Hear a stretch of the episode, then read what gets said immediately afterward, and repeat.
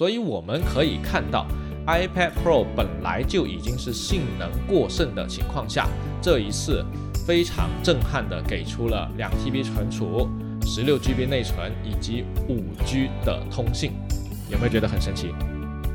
毕竟它是 Pro 的定位啊，就是给专业人士用的嘛。Thunderbolt。嗯，那问题来了啊，它并没有解释五 G、两 TB、Thunderbolt 还有升级的内存用在哪里。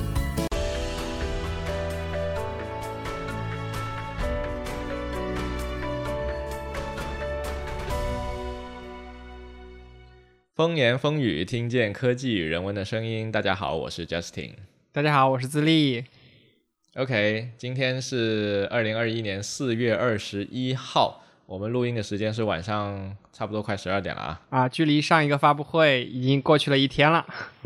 呃，不到一天，我们是中国时间凌晨一一点钟点开始看的春晚。苹果开了这个四月份的这个春季发布会啊，发布了一系列的这个新产品。那我们风言风语节目呢，按照惯例，这个苹果发东西，我们肯定是要哎来聊一期的嘛，是吧？对，呃，正好它这一次发布的产品槽点还挺多的，嘿嘿非常的多，啊我觉得我们俩当时应该是在 Twitter 上从头吐到了尾吧，算是。就很多奇奇怪怪的啊。那我们先 hold 住啊，先我们就直接按照昨天晚上这个 Tim Cook 他在 Apple Park 里面走来走去的时候，哎，这个顺序来一遍，好吧？可以啊，昨天晚上他开始前面吹牛逼吹了十几分钟之后呢，就开始讲这个 AirTags，如果我没记错的话。对，昨天的重头戏其实就是这个 AirTags。啊，算是吧，但这个东西呢，其实早在几年前就已经被人剧透完了，你知道吗？当时是怎么剧透的？就是这个 AirTags，它不是一个小圆圈嘛？嗯，这个小圆圈呢，它是一个里面装了一个芯片，这个芯片在苹果叫做 U 1芯片，然后这个东西呢，U1 在 iPhone 十一发布的时候就带了，所以你现在你的手机里面是带了这个 U 1芯片的。嗯，它用来干嘛呢？啊、这个 U E 芯片可牛逼了啊！我们先介绍一下这个 AirTag 干嘛的。这个 AirTag 就是这个小圆片，它长得有点像你那个小区门禁卡那个小圆圈，是吧？对，然后你可以把它挂在你的钥匙串上，或者是挂在你行李箱上面。然后，呃，如果你的钥匙丢了，或者是行李箱丢了，你就可以通过手机很方便的定位到它在哪里。这个听起来像不像以前这个苹果设备就一直有的这个 Find My iPad？iPhone 吗，嗯，对。呃你有用过 Find My iPad 吗？啊、用过呀。然后我还用，我啊用它最呃最记忆深刻的一次是我 iPhone 丢的那一次。然后我那个 iPhone 是公司的，有很多 App 装了上面的，所以是有那个安全问题的。所以我当时第一时间登到另外一台 Find My iPhone 之后，把它抹掉了。然后我就很放心，就是其实 iPhone 丢了之后，第一件事情不是去想怎么找到它，你先把资料抹抹掉，因为里面有公司邮件啊等等。嗯，所以你最后找到了吗？没有啊，就直接你直接抹掉之后，就不再拥有找到它的。哦，所所以你是真的丢了那台机器？对，真的。丢了。它会告诉你说，哦当下一次这台机器上线，哪怕是 WiFi 连上线啊，没有 SIM 卡，嗯它也会帮你抹掉，并且告诉你一条消息，叫这个 iPhone 已经清除了。，OK，明白。对，就很好用。我也用 Find My 这个 app 吧，但是我经常是用来，比如说找 iPhone、找我的 AirPods、找我的啊 iPad，因为什么呢？真的会去找它吗？会，因为我的设备太多了。然后哦当我想要找它的时候，我经常会忘记到底我放公司了还是放家里了。哎，我记得你 Apple Watch 上有个有一个功能，哎，它会让你的手机响起来。它可以找 iPhone，对，但但是那是那是它我跟我配对的手机嘛。啊，但我手机肯定有多个，我有可能今天想不起来我这部手机放公司了还是放家里了，但我又啊需要用到知道一个大概的位置就好对吧？对，但我觉得它最最帮到我的一次是我去开会带着我的 iPad Pro 嗯，啊，然后跟大家聊嗨了之后呢，我就直接走了，然后过了几个小时发现，哎，我 iPad 哪里去了？啊擦！然后好像在会议室里面，我去找了一圈没有，然后我就打开我的 Find My，发现他去到我们公司的那个一个行政中心去了。哦。啊那你可以这样，你知道吗？你可以通过贩卖的那个程序，在上面写一行字，然后把你的手机号放上去，说找到的人、哦捡到的人有赏，我的手机号是这个。啊但是没倒是没关系啊，但是我我我很清楚，他就在我们行政中心，啊然后我第二天就过去了，然后就把我的 iPad 拿回来了。对，所以它其实跟这个东西很像。那你就嗯发现，既然苹果已经有这么一堆东西了，然后也能很方便的找到我的设备了，为什么它还要搞一个叫 AirTag 的东西呢？我从我是从这个角度，从很直直观直白的角度去理解，他当时的那个宣传片是以找钥匙为介入，然后给你看了一个人的钥匙掉在沙发缝里面，最后是怎么通过它找到的。所以，既然这是一个主场景的话，当时也是被我们吐槽最深的一个场景嘛，因为好像你我都用的是指纹锁，我们是没有这种实体钥匙的。哎，但是我们的车钥匙其实也是需要用到这种服务的。但是我的下一辆车就不需要用这个服务了。没错，哎哎，这也是一个昨晚吐槽了半天的，就是我一上来就说，哎，好像大家都用指纹锁了。然后美帝国人区人民 就跑过来说：“你不能只考虑中国呀。美国人民还在没有用指纹锁的情况下，的确经常找钥匙是以前我还蛮发生的一个东西，而且经常我找的那个场景是钥匙都在我身边，但我却不知道在哪里。”嗯，对，所以我跟你讲，我最近这一年经常找的钥匙是我的车钥匙我也是啊。为什么呢？因为我的主钥匙已经不需要了，啊那就只剩车钥匙了。哎，你的车不是可以用那个 i A P P 去直接打呃，开吗？我可以用 iPhone 解锁，但是它必须钥匙在车里哦，才能启启动启动。呃，就是如果我的车要支持 Car Key 的话，它是可以允许我用 iPhone 解锁，然后我的 iPhone 要放在那个杯子，就中控台那里会有个位置，嗯嗯放在那个位置，它会感应到你的 iPhone 等于车钥匙，然后才会让你启动。但前提是你要支持 Car Key 这个东西呢，在中国啊，至少目前新款的 BMW 才支持，好像还不支持吧，反正还不普及吧。哎，先不管那么多了啊。这个是已有的苹果的服务，那它为什么还要需要一个 U 一的芯片呢？这个 U 一的芯片到底是个什么东西呢？它其实利用的一个技术是一个非常古老的技术了，在十九世纪的时候，咱们这个英特尔啊，这个牙膏厂啊，牙膏厂呢就已经提出了这个技术，这个技术叫 UWB Ultra Wide Band，中文叫做、呃超宽频无线通信技术。这是个什么东西呢？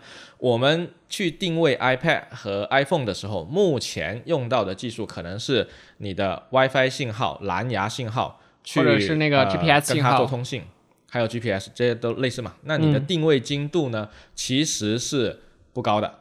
就比如基站啊，或者是那个呃卫星的精度，对吧？对，那呃，这个还有我们那个小米全家桶啊，小米小米全家桶的那个无线协议也是，但其实精度是不够高的，嗯大概是五到十米、几十米这么一个距离。对 GPS 是可以帮助我们车辆去做定位，然后通过无线信号又可以帮助我们在室内做定位，但是这个距离的误差范围是不足以让你在沙发缝里面把你的钥匙抠出来的。哎，之前有一个技术叫 iBeacon，好像是啊会更近一些。是基于蓝牙的，是基于蓝牙的，其实精度也不够高，是吧啊我我现在看到我那个数据是三五到三十米，WiFi 和蓝牙。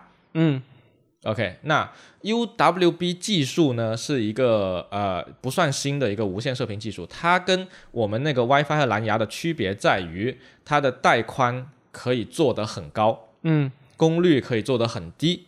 它的带宽高呢，就带来一个优势，就是它的扩频技术可以使得它去做到一个非常强的防干扰。而且它的那个范围也会变得很很广，对吧？呃，不会，它它它可以做短距离通讯，但是它的精度可以达到十到三十厘米。但是远了之后要怎么去识别到它呢？你如果说刚才你说它没有那么广的辐射范围，太远的话就不行了，所以、啊这苹果做 AirTag 之它是怎么实现的呢？去中心化吗？难道 是这个吧？差不多，其实它跟 Find My 也是很像的，就是你的 MacBook 离你已经很远了，嗯但是别人的 MacBook 可能离你的 MacBook 很近呢。啊、然后你的 MacBook 和另外一个人的 MacBook 或或者 N 任意一台苹果设备之间可以做通信，然后它就识别到了你的 MacBook 在这个地方。这个是苹果在现行的 Find My App 里面已经用到的技术。嗯你的 iPhone 已经丢了，但是你你可能现在你人的位置在几百公里外，你联系不上它，但是它旁边只要有苹果设备经过，它就可以被定位出来。啊，所以这是距离远的问题，嗯但距离近的问题呢，它是通过这个 U 1芯片去解决。了解，所以这个芯片就是为了近距离、精准哪个方向离你多远。呃，没错。但是我们刚才说嘛，UWB 这个技术其实已经发展很多年，已经有人在用了。你猜一下，现在这个 UW 技术都用在什么地方？呃，室内导航，之前好像看了还有一些那种什么扫地机器人回位啊，还有那种呃室内的那种机器人，就是就是你去商场里面，它也会来回去走那个路线，其实也是要知道它走的是哪里的。我倒觉得扫地机器人不需要 UWB，因为扫地机器人它是有自己的摄像头，它可以自建路线的。不是，它要回到充电基座，不是说它探索整个，就是很多扫地机器人它回去的整个路线，它会选最短路进去，那它其实可以用信号的方式去啊。当然这块我不是很了解啊，我只是猜嘛。呃，对，但我我觉得扫地机器人应该不是这么搞的，嗯嗯因为它其实自己建模完了之后，它识别一下，它知道自己大概在哪个位置，它啊是可以慢慢回去的。那这个技术现在被用在哪些地方？已经用很多年了。啊，有点神奇啊！它现在用在工业上是用在工厂仓库里面，嗯仓库里面就是我的货物可能贴一个 UWB 的射频 tag，嗯然后我就可以追踪到我的货物有没有丢了，然后然后我还可以把这个东西放在工卡里面，工卡里面用在什么地方呢？用在高危作业地方，比如说我要挖一个地铁。嗯然后地铁隧道如果塌方了，那就很危险了。所以去参与的那些工人，他的那个安全帽或者是他那个胸卡上面会带一个嗯 UW 信号，然后你在那个呃，在找寻找的时候，就能很精度的、很高的去找到在哪个位置。对，你可以知道所有的人现在人在哪里，实时的定位到他们，然后如果一旦出了事故，可以迅速的撤离。嗯还有就是用在监狱，好吧，那感觉以后我们在行走在街上也差不多是这种放风的状态了。啊，所以昨天晚上就说，昨天晚上其实有人就在吐槽嘛，就说那个 AirTag 出来，它会不会做成一个监狱球？然后拖在你的脚上，然后走一步都在地上拖下了划深深的划痕。对，但其实用在另外一个方面是挺好的，就它有好的用应用场景啊，嗯就是呃老人在养老院这种地方，有一些老年人他可能患上了这个阿兹海默症嘛，嗯然后他有可能会失智或怎么样的，那如果走失了就很麻烦，所以他们手上会绑一个像医院的你进住院的时候会绑的那个、那个手带，唯一标识的一这个手带。西对，也可以精准定位。还有就是，你如果去博物馆，然后你需要一些实时的站在你面前那幅画的一个实时导览，嗯、这个啊也是可以的 UW 对技术。那你会发现哦，这种室内定位也好，这种工业场景的运用，它需要很多个基站来定位你。嗯嗯，就是你人在博物馆里面转一圈，那你是发射信号的那个人，嗯但是它要实现实时定位的话，它就要有好多好多个基站去收你这个人啊。比如说我 A、B、C、D 分布在嗯四个角落，然后分别收到你这个信号的时间不一样，就会通过一个巨复杂的一个计算。不是有一个三角定位法吗？基站定位的原理就是这样的，通过三个基站离你，然后就定出你。然后你的基站越多，你就越准确嘛。这个我们的 GPS 卫星定位也是这么算的，但是因为 GPS 还要考虑另外一个问题，是它那个卫星太高了，会有一个那个叫什么相对论，会有一个时间的差别嘛。嗯它还要考虑巨复杂的这些东西。那室内定位就不需要考虑这个，但是基站越多，你就越准确。所以刚好苹果现在的 iPhone 设备这么多，无呃用不尽的基站。呃、但是但是它用在 AirTag 这个产品上的话，它其实只用到了其中一种测距方式，就是只有单设备发射出来，单设备接收。啊，这个测距方式呢的名学名叫 Time of Flight，就是测试你和我之间的那个时间差。嗯啊，大概测算一下你的距离。那我们刚才说这个 AirTag 那个 UWB 技术啊，它跟蓝牙不太一样的地方在于它的那个频率巨高嘛。我们之嗯前有一期讲五 G 技术的，对，呃，有兴趣的同学可以听一下。那这个频率巨高的话，它有一个什么好处呢？就是它的带宽会很大。嗯啊，带宽很大的情况下呢，它就可以塞很多很多东西进去，对吧？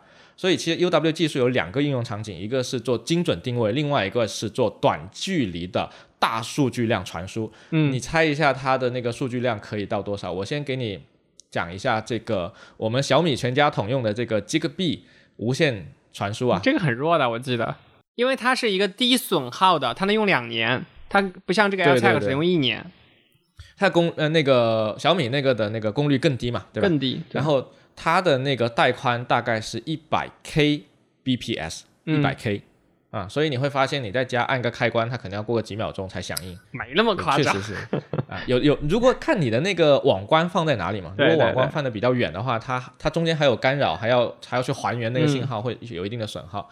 那 WiFi 和蓝牙呢，大概是一到两兆 bps 嗯，啊，那你猜一下这个 UWB 可以去掉多少？UWB 难道可以到一千？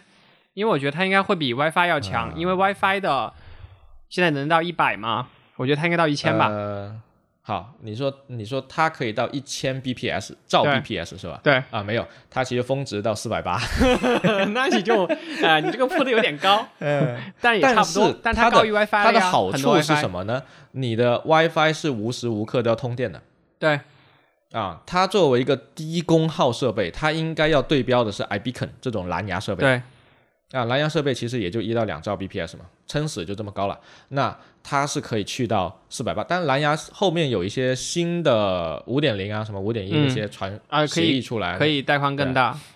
带宽更大，那个我们就不管了啊。嗯但是像 UWB 的话，它现行的这个规定是可以做到最高去到差不多五百兆的，五百兆已经是我们家比较高的带宽了。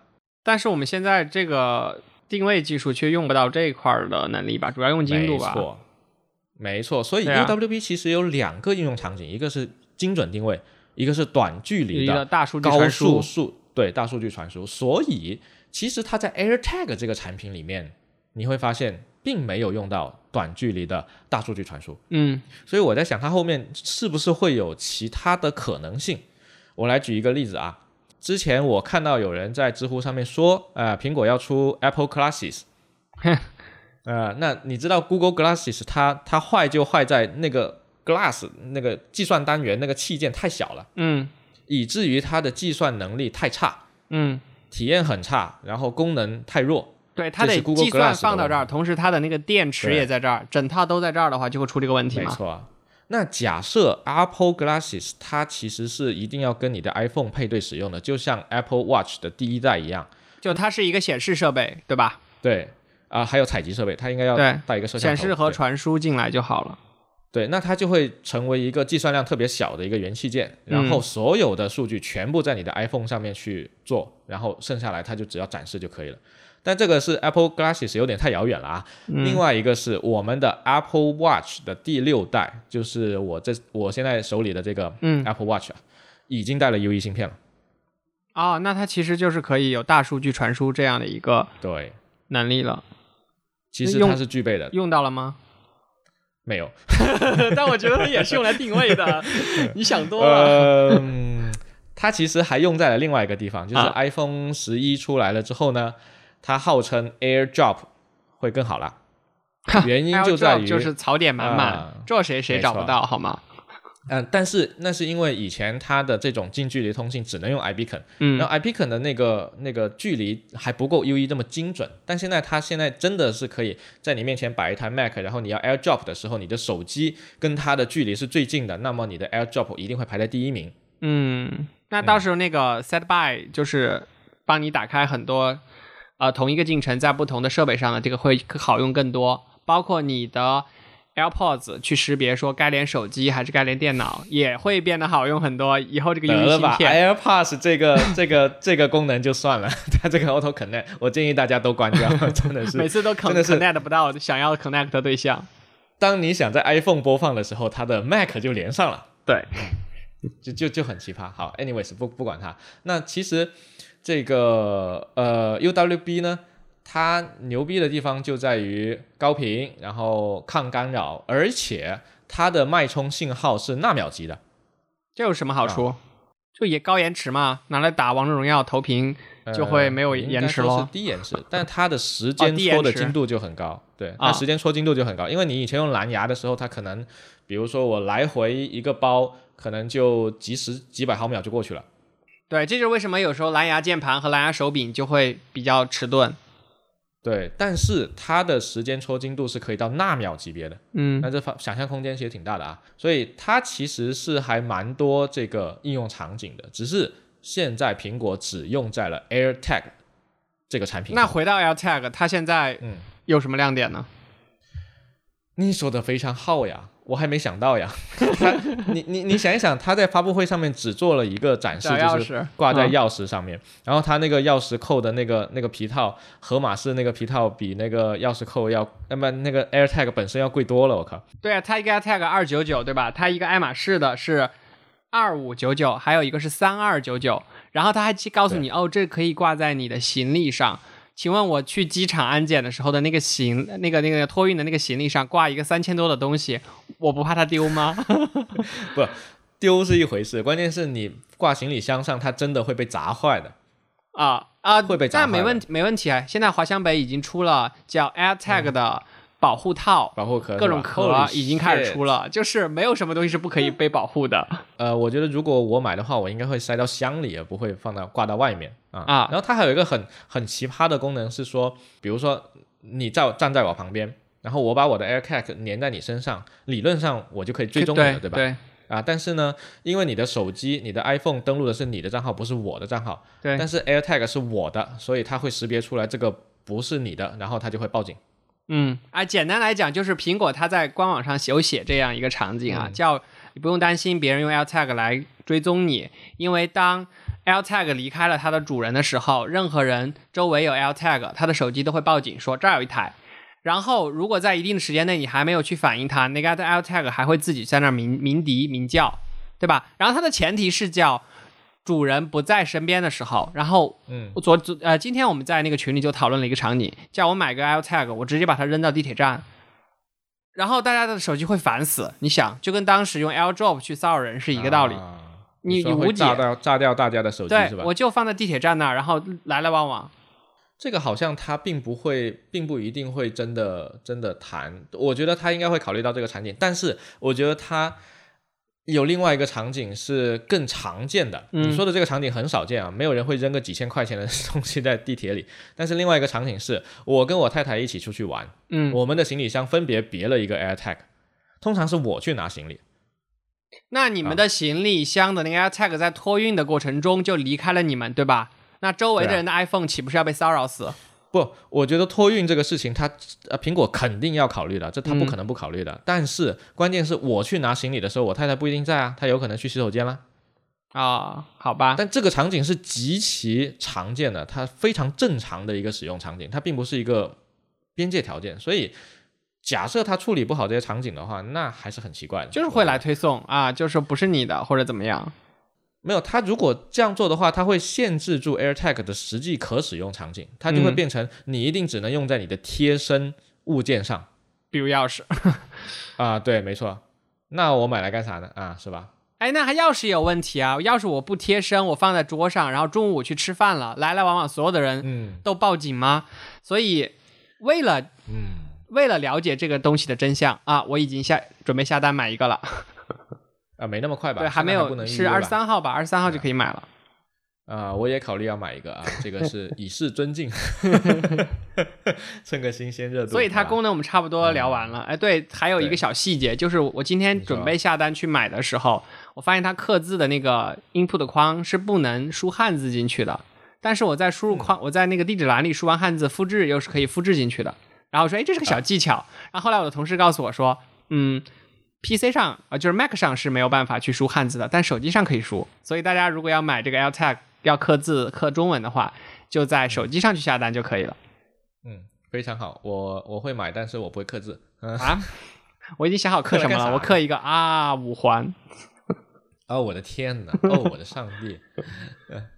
嗯好，那啊这个我们就聊了这么久啊对啊，因为毕竟是他这一次 event 可能说，也是槽点最大的，也是最主打的一个东西吧。比较有兴趣新颖的一个东西吧，其他都算是升级，好吧？嗯其他都是其他都是情理之中来下一个，下一个是昨天苹果提到了 Apple Podcast，大概提了有个几分钟时间。嗯，总比不提好。这个已经被遗忘许久的产品。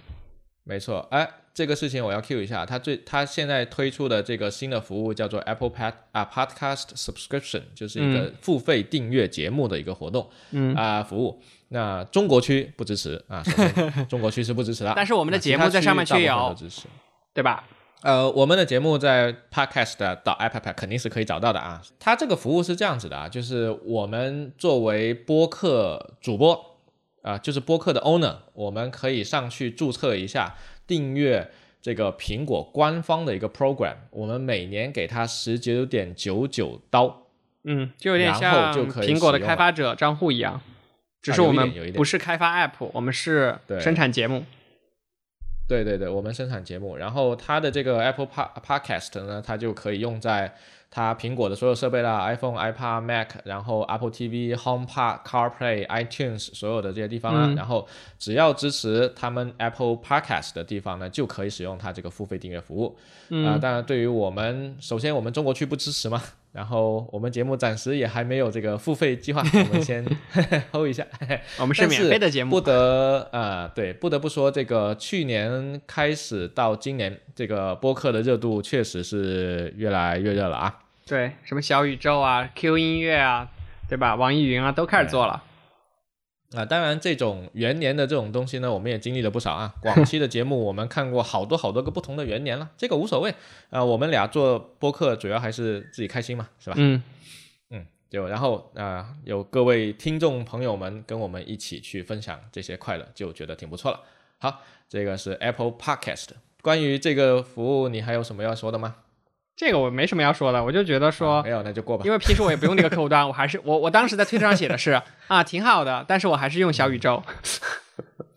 没错，但是哎，这个东西呢，怎么说呢？因为它毕竟是他把这个 Apple Podcast 给呃，就是苹果把这个生态给。搞起来的嘛。嗯，没错，然后我在很很多很多年前还在上学的时候，我就是用这个 Podcast 来听播客的。好，下一个那时候还没有中文博客呢。好，下一个是 Apple TV 4K，然后它的 logo 改成了彩虹颜色。嗯，嗯，，colorful。你有你有 Apple TV 吗？我没有 Apple TV，我有小米 TV。呃，OK，那作为一个有 Apple TV 的的这个用户，我来给你吐槽一下这个鬼东西啊。首先，它这个 Apple TV 的新一代呢是集成了一颗 A 十二芯片嗯啊，A 十二芯片就是我们在 iPhone 上面应该是 iPhone 十上面啊 Ten S。这不是十啊，是 Ten S，就 x S 上面的一颗芯片，性能是很强的，这个毋庸置疑。它用在 Apple TV 上面，可以实现什么呢了？？对，可以实现高帧率的 HDR 视频，并且可以在 Apple TV 4K 上面去解 4K。其实 Apple TV 4K 早就有了啊，但是这是哎 4K 的一个升这级版、啊。种解 4K 叫硬解还是软解啊？因为经常大家会遇到这个词，叫硬解是吧？呃，就是它硬件提供加速嘛，哦，软解就很慢了。其实我们现在所有的、呃 iPhone 几乎全部都支持硬解硬编了，呃，在 iPhone 七以上吧，我记得。嗯，因为我看很多的那种呃 App 里面都会让你选择选择这个，然后就会得到不同的性能吧。呃，你可能用的是一个 Android app。对我小米电视上面就会有这个嘛，所以我我我很好奇这个。Android 的关系，Android 的硬件就是苹果毕竟是供应商之王啊，嗯它可以去亲手设计大部分它的硬件，CPU 然后让供应商按照他的想法来。但是安卓不可以，所以安卓的硬件千奇百怪，系统千奇百怪。除非你能像苹果一样控制这整个生嗯态，否则你是很难去做好就是一个高质量的一个系统加硬件呃硬件的这么一个融合啊，所以在安卓上面这一块一直是一个弱项啊，这是安卓系统的问题。那说回来，它还更新了一个比较大的变动的是它的那个遥控器，对吧？你哎现在用的那个跟这个遥控器差距就很大了。呃，没错，我我那一代的那个遥控器呢，是大家吐槽了好多年了，就是它改回去的那 那那对那个遥控器极其难用极啊，简，嗯，它的设计风格。毛线顶，它那个 它本身你要在呃电视上面去输入就已经极难了，对吧？对你你想想你的那个传统传统的那个有带键盘的一堆按钮的那个遥控器，在那里按按按按已经够难了。我家里那个 Apple TV 遥控器是触控的，就你用大拇指在上面左右扫，，有点像那个、以前那个 iPod，就是有一个 Apple Classic 那个，呃，但是它不带滚轮。不带滚轮有个极大的问题，就是你左右触控滚的时候啊，就像你的 iPhone 的 Scroll View 在上下滚。我给你举一个场景，他经常要我输入 Apple ID 和密码 啊，那我的我的 Apple i ID 的密码是极其复杂的，对，就所有人都一样啊。加嗯字符，完了，那它的输入方式呢是排一排两排字母和数字，就直接排在屏幕上。然后你用你的那个大拇指去触控去选字的时候呢，往往会错过。原因就在于，首先这个遥控器本身没有震动功能，你滚到第几个了，你完全不知道。然后它还模仿了这个 iOS 一贯的这个自然滚动风格。我就知道是这个，自那就更惨了，我顶你个肺啊！我我从 A 滚到 C 的时候，我想在 C 停，结果在 D 停了，然后我还顺手按了下去，因为我停下去我就按下去了嘛，然后就输入错了，输入错了怎么办？它那个 delete button 在最右边，OK，那你要滚滚过去滚到最右边，好 delete 完了，后再回来再来一次，Holy shit！所以它现在加回这个。呃，iPad Classic 的这个滚轮设计了之后呢，我猜它可能会有一定的那个震感物回馈物理的那个对机械的那个震感。那你滚了多少次，可能就会咔咔咔咔咔多少次。嗯，应该会好用一些，but 依然是极其难用那你会单独买一个这个遥控器自用吗？啊、我准备买一个新的 Apple TV 啊、啊、因为我家那个已经有有点旧了啊、用了好几年了，那无所谓啊，那就买一个吧。But 我想，哦，你你是没有用 Apple TV 的，所以你不用并不知道 Apple TV 它的它的 TV 加啊。那我顺便吐槽一下它的 TV 加好了。嗯 Apple 有一个电视节目服务叫 Apple TV 加啊，因为我去年买了那个新的 iPhone，所以它送了一年的 Apple TV 加。啊，体验下来如何？几乎没有可看的电视剧。你还记得我们当时发布会上不是号称有什么什么英剧、美剧啊，呃什么什么自制没错啊，我我先跟你解释一下，它它的内容来源主要来自于 HBO 啊，嗯，你知道 HBO，HBO 还可以啊。有 Hulu 啊 Hulu 之类的第三，还有 Disney 第三呃第三方的平台，嗯，你想要看他的节目没问题，付费订阅 HBO，付费订阅 Hulu，付费订阅 Disney，谢谢他啊，提供了一个 嗯，消费场所。没，错，but but 在中国你不不可能实现这个事情，因为它会封掉中国的代理 IP。那你全局翻墙呢？在路由器做会可以吗？我说的就是你从中国出去要走代理 IP 去下啊、去看 HBO 是不可能的，它识别出来你这个是代理，不这个让你看。服务就有点扯了。Right，所以 HBO 一点用都没有。OK，第三方服务全部干掉。好，剩下什么？自制剧。那自制剧呢，有质量挺高的东西，比如说纪录片，嗯它有一个动物世界的夜晚版，质量非常高四 K 极清，然后内容也还不错。But 我现在没有这种闲情逸致去 盯着那个看动物世界哈。看狮子在那里啊，晚上怎么样怎么样。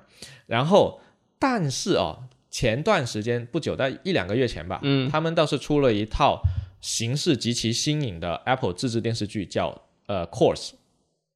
Course 就是电话的意思，嗯，然后呢，中文名字好像叫做“害人来电”还是什么之类的，还致命来电。它是呃，它的节目极其新颖的地方就在于没有真人出镜，哈，全是虚拟的。神奇吧？那它是怎么展示这个 visual effect 的呢？它是用波形，声波的波形。那你看的是什么内容呢？我看的就波形啊，就就它会他会有很多的人物出场，然后人物是会有不同的声音和用声音去演绎嘛。那左边可能是呃一个什么什么什么人啊，然后他在讲话，他讲话就会打字幕出来。他那个打字幕的效果就有点像你用 iMessage 打字类似那样的效果，嗯，然后在右边就会有另外一个人在回复他，比如说 David，然后再跟他讲话，然后整个过程就是 BGM、波形、字幕还有对话构成一个故事，but 效果非常好，是吗？让我想到了非常广播剧这种东西，你知道吗？但它不是广播剧，就是你广播剧纯听嘛，对，它这个它这个节目呢，是你必须看着它那个波形的，它那个波形是千奇百怪的变化，甚至它那个字幕每个字母怎么出现，都跟它当下的情绪还有情节啊是有关系的啊。比如说现在有个人死掉了，或者是这个人很惊慌，那他那个字幕打出来的时候会一闪一闪，会有乱码。嗯，这个电视剧呢，我觉得非常非常值得推荐啊！但我并不是说 TV 加好啊，TV 加真的没出什么好东西，但是这个电视剧的形式极其新颖，之前从来没有见过非常值得研究。Course 害人来电是吗？呃，没错，但是他这个编剧呢，就我还是不剧透了啊，大家自己去，看吧。别形式是扯那么多了。很新颖那的。回到 Apple TV，包括这个 TV 加，你还会续费吗？呃，TV 加我肯定不续费，但是 但白嫖了一年就不再续费了啊。没事啊，我下一年继续买 iPhone 嘛，我我继续哦买 iPhone 可以再送继续加嘛。可以可以那他就继续加，OK。然后 Apple TV 呢，我估计还是会买的，因为老的那台，嗯，用了好几年了，然后我准备买一台新的。呃，而且这台新的它号称可以 stream 4K，但是看了一下，好像它真的是只能把你的 iPhone 里的那个 Photos App 里面的那些 video 作为 4K streaming 出来。啊，我不确定到时候不行是吧？但我觉得我觉得等 iOS 升级，iOS 升级了它的那个 AirDrop 的不是 AirPlay 的那个 SDK 或者是接口之后，啊可能就可以投了高清的了。现在是 AirPlay Two 嘛，但 AirPlay Two 是支持 multiple speaker，它如果是 Air AirPlay Three，maybe、嗯也也许有可能。那个 Apple TV 四 K 本身应该是可以走内网的通道去把你家里 NAS 上面的那些四 K video 拿出来播的，我猜啊，嗯我猜应该是可以的，要不然的话就太废了这个东西。嗯嗯，OK，好，那这个是 Apple TV 4 K。那下一个，下一个就是下一个，我觉得才是我感兴趣的重头戏啊，就是 iMac。是吗？对啊，但是虽然当然我不会买这一代它出的这个二十四寸的了，因为我们现在用的二十七寸的嘛，肯定要等下一代二下个发布会里面发二十七的时候再去买。但是你可以看到它现在的整个设计风格，它有一个让我完没有想到的突破点啊，叫它比上一代体积上小了百分之五十，这个太可怕了。之前那百分之五十里面放的都是些啥啊？你就会去想，之前的那个硬件结构已经很美丽了，对吧？你从那后面是一个弧形的，然后里面有放很厚的东西，现在完全变成了一个什么十一点，它差不多是十一点五毫米的这样的一个东西，是吧？一一一一块板，然后所有东西集成在里面，包括音箱，包括散热器，我觉得这个技术就非常的屌了。呃，其实它每一代都是在越变越小了。首先，这个是第一点。然后，呃，这一次的这个 iMac with M1 芯片呢，它是一个二十四寸的屏幕。上一代的对标同款配置的话是二十一点五寸，屏幕也是有所增大，对，但是它的屏幕分辨率依然只是一台 Retina display，并不是五 K。嗯，它是四点五 K 嘛，所以说，然后它虽然出了七个七个颜色啊，然后六个 speaker 啊，然后然后改改颜色、换换壳什么，但是实际上它本质的性能没有特别高吧，应该这么说。嗯，他当时说有什么两倍到三倍的提升嘛，包括 CPU、GPU 的。呃，是，但是那那主要是因为芯片厂商升级了是吗厂的牙膏太垃圾了，挤得好，你你会你刚才说那块那块主板它变小了，原因也是因为牙膏厂的那个那个架构嗯。和 M1 芯片本身、M1 芯片替换掉了牙膏厂的那块呃大核心，换成了 M1 的小核心，然后 M1 SoC 里面其实还集成了很多乱七八糟的其他的东西嘛，然后再有就是它功耗变低了，嗯，所以它的大风扇会被拿走，就换成两个小风扇，哎，几乎可以不转，然后就更安静了。这是它打出来的、哎，不知道你有没有注意到，在设计上它有一个细节，它正面的 logo 取消了，这是它首次做出的这样的一个改动。你可以发现，以前很多影视剧里面，包括我们现在在用的这个二十七寸，正面有一个黑色的大 logo，对吧？经常出镜。然后现在的这一版，你从正面再去看，你已经看不出它是一台 Mac，还是一一台普通的，对吧？显示器。但是你可以从那个 dock 栏看出来，它是 macOS 系统。呃，但我我是希望他把 Apple 的 logo 加回来，就好像它 我我觉得不那个呼吸灯被弄没了一样。没有，就就这就好像呼吸灯没了一样，Apple 的传统没了呀。嗯那几百年前的 Apple Two 就是一个彩虹的 logo，为什么这个不可以有呢？然后它这个外形呢，长得就像一个呃巨大的 iPad 套上了那个 Pro Display Stand，好就那个，巨贵的那个 Pro Display Stand，然后套上去，长得很像这个东西。呃，它还有个亮点啊，就是那个 Magic Keyboard，这是支支持了 Touch ID，哎，这个真的是解决了非常多的事情，就是我不确定啊。我我每天我每天开机的时候，是不是都要输入一遍密码？而我在家里的这台笔记本，我只用指纹就可以开机，对吧？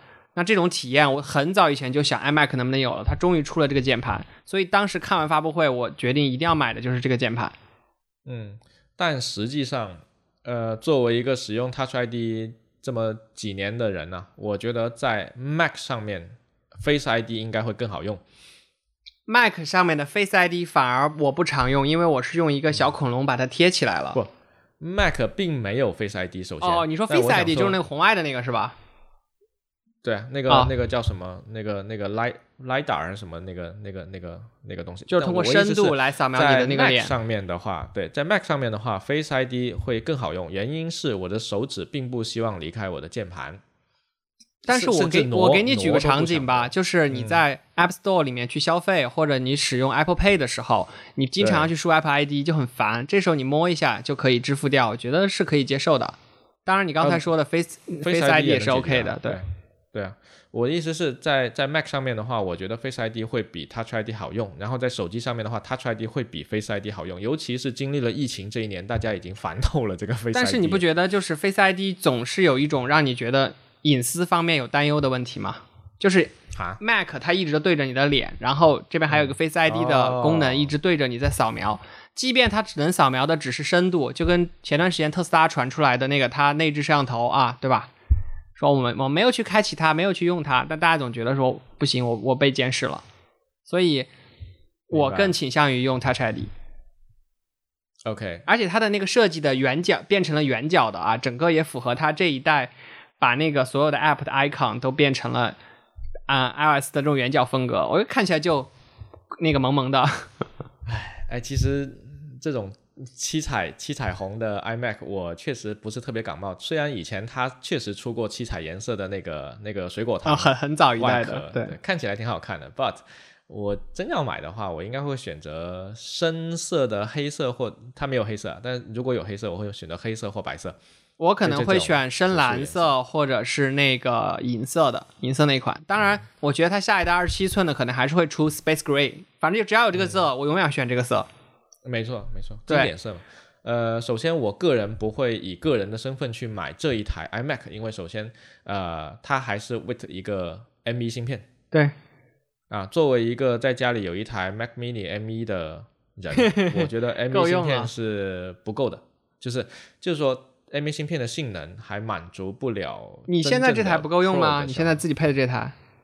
呃会比我的牙膏厂的 CPU 好，这个有一说一。哦，但是但是我觉得还不太够。如果你跟顶配的 PC 比的话，嗯，差的还是挺多的。好吧，嗯，而且我觉得它这个七彩的颜色其实还是为很多场合去考虑了，包括有一些服装的呃销售的那种店，它店面就喜欢用一台 iMac 嘛。然后它如果这家本来就是一个紫色风格的，它肯定选一台紫色的，更能搭配它。因为顾客看的时候，刚好看的不是它的屏幕，是背后那个 logo 和整个颜色的和整个店的融合。所以我觉得这次 colorful 的这个设定是挺好的。嗯，OK，、嗯那这一次它的这个接口，就是它背后的那个接口，不是有啊变成了四个 USB 啊，两个 USB 三，一两个 USB 四。不不，它四个全部都是呃 USB，但是有两个支持 Thunderbolt。对，两个支持 Thunderbolt，它四个孔都长的是 USB 三一样的孔嘛，两个三，两个四。USB 四吧？我、这个我确认过了，我三三就是。那个 Type C 吧？四就是那个三是 Thunderbolt，Type C 吗？OK，对三是三是 Type C 对吧？对啊，OK，它其实这个 USB 标准是真是很很奇葩的，就是就是 Type C 这个接口呢，它只定义了这个接口长那个样子，但它却不定义你里面要实现什么东西。各家厂都会有自己的实现快充实现方式和专利。没错，以至于说 Thunderbolt 并不在 Type C 接口的呃标准里面，但是孔长得一样，所以你你买到一根 Type C 的线，你可以拿来充电，但却不一定可以拿来驱动你的显示器。对。那它这个 Thunderbolt 是二代，一代的话会更粗一些，那个宽口的就不好。呃，你说的二代它现在后面，它现在后面的那个是 Thunderbolt 二代斜杠 USB 四，是以同一个口。是吧？它是 Thunder Thunderbolt 三吧？我我记得二就是二是上上一代哦，三代三代对三代，二代是那个粗孔对吧？就是对啊，巨型正正方形的那个。Thunderbolt 三就是用 Type C 的接口的，嗯然对对对后它 USB 四 USB 四的协议我我标准我记得它是把 Thunderbolt 列进去了，就是嗯如果你要支持 USB 四，你就必须支持 Thunderbolt。哎，那挺好的。看来苹果还是财大气粗啊。嗯，哎，而且它还有一个改变是那个网线。之前我们不是网线啊要插到那个、怼到那个屏幕后面嘛，就很丑。你桌上会有两根线，一根电源线，一根网线，网线还长得贼丑。现在终于解决了这个问题，只有一根线上桌子，然后网线插在桌底就可以了。哎，这个设计太好了，我觉得这个就相当于是，呃，有一次 MacBook 出了那个 MacZif 一样，让我感感受到这种小的细节给我带来的体验升级。你觉得这个挺好是吧？我倒是桌面就只有一根线了，这个对我很重要，我特别讨厌桌面上有线。呃是啊，但我桌面的线有点多到让我免疫了，所以我没有啊。就是那个网线非要怼到那个电源线口的这件事情，让我觉得不知道该如何评价，因为就是对我来说啊，感觉不痛不痒的。不过它那个电源线变成了类似 HomePod 的那个电源线啊，这个是设计到跟板子一样，可以随随处放。就是就是不不，它那个电源线是用于绳子的，变成了啊，绳子。尼龙绳吗？你说尼龙绳那个吗？它是偏绳子的那种材质，我记得嗯啊，嗯，然后还升级了一些什么 speaker 那些就无所谓啊了，那些无所谓不是很感兴趣就是小量的东西啊。至于说，呃，如果有听众朋友觉得说，啊、现在出了一台正儿八经的 iMac，然后还带了个 M1 芯片的，然后对 M1 感兴趣，然后想要去试用 iMac 的，还是可以考虑一下的，我觉得。对比一下喽，对啊，但如果对这个屏幕尺寸是有要求的，比如说这个二十四寸不够用，要需要二十七的，那就再等等呗。其实呢，我我猜想它这一代这个定位啊，应该很快就会有一个更高定位的把它给拼下去，所以这个属于是一个过渡阶段的产品。对，所以我个人是不建议购买。然后，如果你想要过渡阶段去体验 M1 的话，你有更廉价的选择，比如说 Mac Mini，然后自己配一个显示器。，MacBook，嗯，对，还有 MacBook，这些都是更廉价的选择。我现在就是用这种最廉价的选择来比较廉价吧，叫高性价比。OK OK，呃，高性价比的选择，哎，这是会说话呢，哎，真是的，可以这叫高情商发言啊，嗯、高情商发言可以。好了好了，那，下一个吧那这。是 iMac，下一个是 iPad Pro 是 with M1 啊 M1 chip。OK，所以它现在相当于全系列上了 M1 啊，除了 iPhone 嗯，对吧？啊，也快了，也快了。没有，秋天发 iPhone 它肯定不是 M1 啦，秋天发 iPhone 肯定要领先 M1 叉吧，要么 M2，要么 M1 叉。可以可以。嗯，我先列举一下它最它这次发出来的几个大大的 feature 吧。嗯一个是五 G 嗯 M1，、然后在十二点九英寸上面配备了 Liquid Retina 叉 D 啊叉 DR 那块嗯巨牛逼的屏幕，这个是我个人觉得 iPad 这一次最大的亮点。最大亮点。然后支持 Thunderbolt 的接口，然后最高去掉两 TB 存储，然后带来了一个叫做 Center Stage 的一个，因为它加了 Ultra Wide Camera，所以它嗯可以支持 Center Stage，、就是啊、我们现在一边在录音一边在 VIP 嘛，对吧？对，但是因为它这个 iPad Pro 的摄像头支持 Ultra Wide，所以它就可以把我们的人头永远放在正中间，就是我怎么移动，然后它画面中也跟着移动，然后在中间。算是一个小 feature 啊。但是它这个这一次它这个小 feature 倒是放开了，以前这种东西呢，一般是只给自家的 FaceTime 用的，嗯，这次是第三方可以哎那感觉微哎信神奇吧？很快就可以在 iPad 上支持这个能力了呀。嗯啊、这个不知道呀 啊，咱咱也不知道，咱也不敢问，啊，是吧？好，对然后下一个是它的内存，也就是 RAM 啊，就是运行内存啊，不是那个存储空间啊。运行内存呢，在一百二十八 G 到五幺二 G 的存储的版本上面是给到了八 G 内存，嗯，一 TB 和两 TB 给到了十六 GB 的内存，所以我们可以看到 iPad Pro 本来就已经是性能过剩的情况下，这一次非常震撼的给出了两 TB 存储、十六 GB 内存以及五 G 的通信，有没有觉得很神奇？毕竟它是 Pro 的定位啊，就是给专业人士用的啊、再加嘛。Thunderbolt，嗯嗯，那问题来了啊，它并没有解释五 G、两 TB、Thunderbolt 还有升级的内存用在哪里。它后面不是举了很多的新的 App 嘛，然后说这些 App 都已经支持到了我们的像 M1 芯片，所以其实 M1 芯片这边带动的。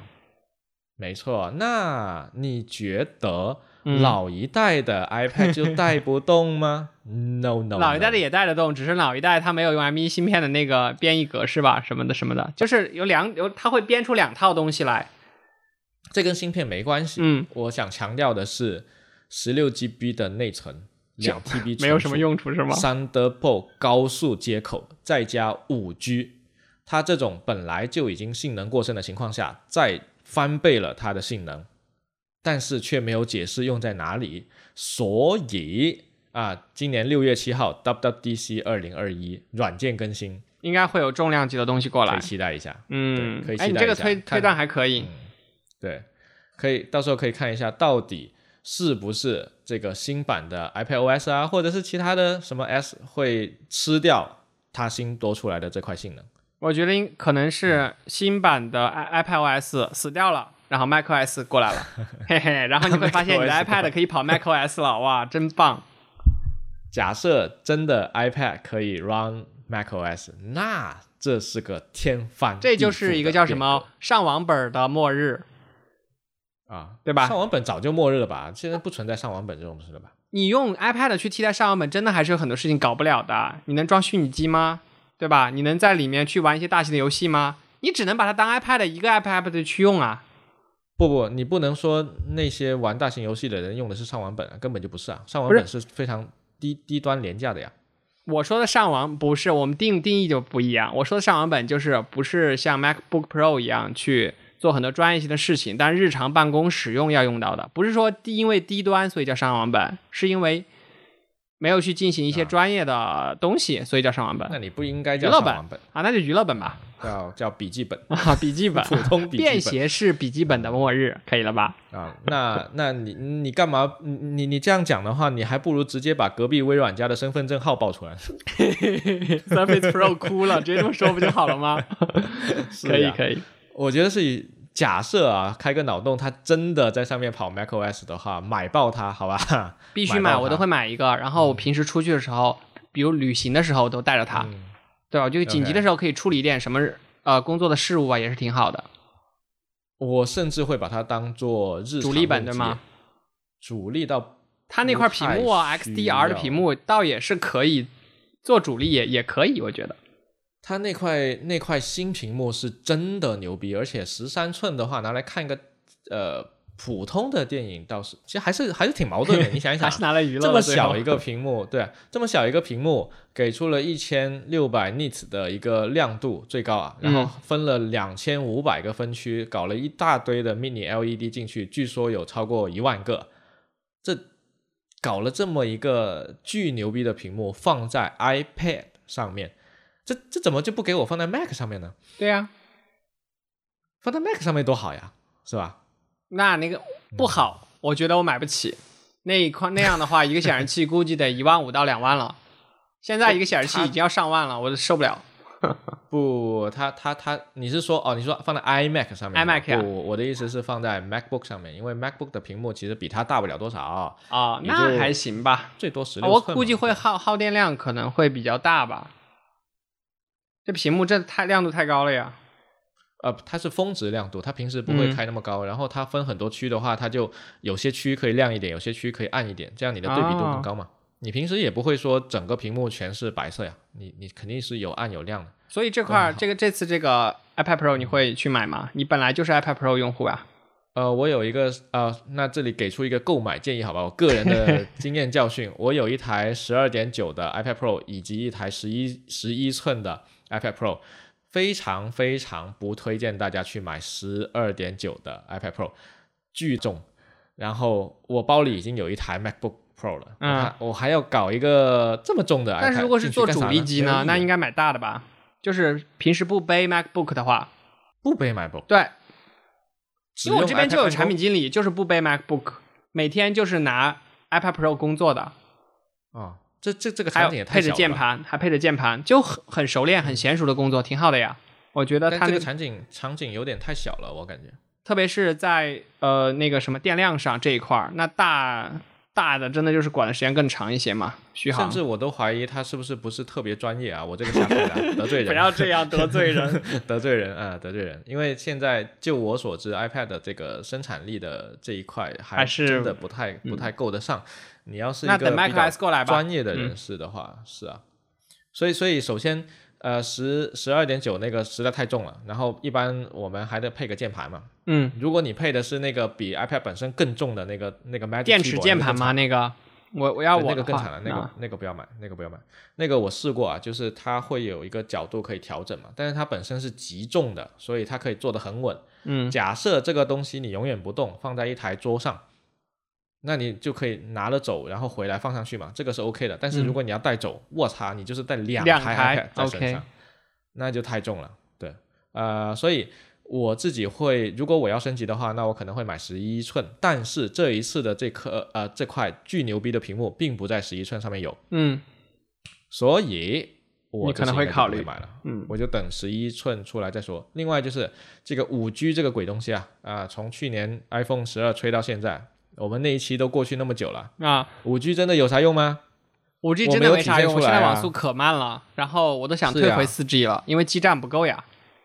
我在我也在考虑这个，我是之前还投诉过一次，但是我也投诉了，哎我它影响到它已经影响到我打王者荣耀了，非常的现实啊。啊，这这简直就像牙隔壁牙膏厂，就是挤着挤着还吸回去了，我靠。对对对，好好 a n y w a y s 啊，差不多这就是我们这一次 Apple Event 的全部内容。那最后问一个问题，呃，发布了这么多产品，AirTags、Apple TV、iMac、iPad Pro，就四个硬件产品吧。嗯，呃，你考虑会买这四个硬件产品中的哪一个吗？我应该会买两个，一个是这个 AirTag，我已经准备在二十三号首批去下单，然后刻字了。另外一个呢就是 iMac 的那个键盘，我我每一代都会把它的键盘，包括它最新的触摸板，我现在还没有看到它那个呃妙控板上面跟上一代到底有什么更新，因为它没有任何地方泄露这个参数。如果没有更新，我就不买了；如果有更新，比如说精度、灵敏度、什么 Force Touch 等等等有改善，那我就还是会把它升级到新一代的板子。我一般就买这两个就好了，其他的都不会不会买。你呢？那键盘我是肯定不买的，因为 我我我是不用苹果官方键盘，我用 HHKB 的，嗯啊，或者是其他其他键盘。你也不用触摸板是吧？触摸板我有时候用，但比较少好，啊。有时候我是呃鼠标、键盘、触摸板三个放在一起用，剪你不怕精神分裂？还好还好。呃，那我首先 AirTag 我肯定会买一个嘛，就是买来玩一下尝。尝鲜，啊小玩具两百九十两百九十九。也不知道它这个有啥用。我们我们今天还跟同事讨论一个场景，就是如果说放在车里，然后去停车场找车会不会有用？但是我们想了一下，发现如果停车场足够大，并且遮挡物足够多的话，那是一点用都没有的。如果没有遮挡物，我摁一下不就亮了吗？我车对吧？对啊，所以如果你距离你的车足够近，你也不需要 我也不需要它呀。所以然后我们都是指纹锁用户，所以确实不知道到时候买了能干啥啊？对买来玩一下，好吧？哎，先 就是嗯绑在车钥匙上，别让车钥匙丢了，因为车钥匙丢了还蛮贵的，好几千呢。啊、我车钥匙不会丢，但我就是忘，我就是会。如果说它能够跟那个 shortcut 联动的话，就是我离开它多少时间，它就会噔噔弹个短信，那就挺好了，嗯那可以减少我离开吧它的时间。嗯，OK。那下啊、然后我可能会考虑买那个 Apple TV 4K，因为我家的 Apple TV 比较旧了啊。哦更新一下买回来，然后 stream 我的内网的存储，就是类似 NAS 的一样的存储啦。嗯那如果能够 stream 我内网存储，然后去播 4K 视频，那就挺好了。啊，现在我老的那个是播不了的。嗯 o k 哎，我们还遗漏了一个，不知道你有没有记起来？紫色的 iPhone 哦，啊，更新了一个新的颜色啊，紫色的 iPhone。因为这场发布会整场其实你可以看到有一个有一个主题就是 colorful，对，就是各种颜色百花齐放的这种感觉。呃，我们刚才两位主播已经讨论了会买什么东西。那各位听众朋友们啊、这一次看完这个 Apple Event 之后呢，我不知道你们会有哪些东西是你们心水的想买的啊，都欢迎大家在这个你们收听平台的这个评论区啊留言，跟我们就是一起交流讨论一下。对，那如果你收听的平台没有评论区的话呢，那欢迎来这个小宇宙 APP 这边进行评论，好吧？嗯，那最后是保留节目。啊，保留节目听说智利有一首歌想推荐一下，是什么来的？对，昨晚发布会其实放了很多首歌，印象最深刻的就是最切题的那首啊，叫《Better in Color》，是来自一个叫 Lizzo 的呃歌手，然后很好听。当时我听到这首歌，我觉得挺好听的，然后就就记下来了。所以我们在节目的尾声送上这首《Better in Color》。好的，那么静一下这一首歌，结束我们今天的节目。那如果各位听众朋友们觉得我们今天聊的还挺开心的话呢，那欢迎大家一键三连、订阅、转发，然后转发给我们啊、身边的小伙伴们听。然后我们今天的节目就到这里了。OK，在这一首歌的欢乐声中结束今天的节目，拜拜，拜拜。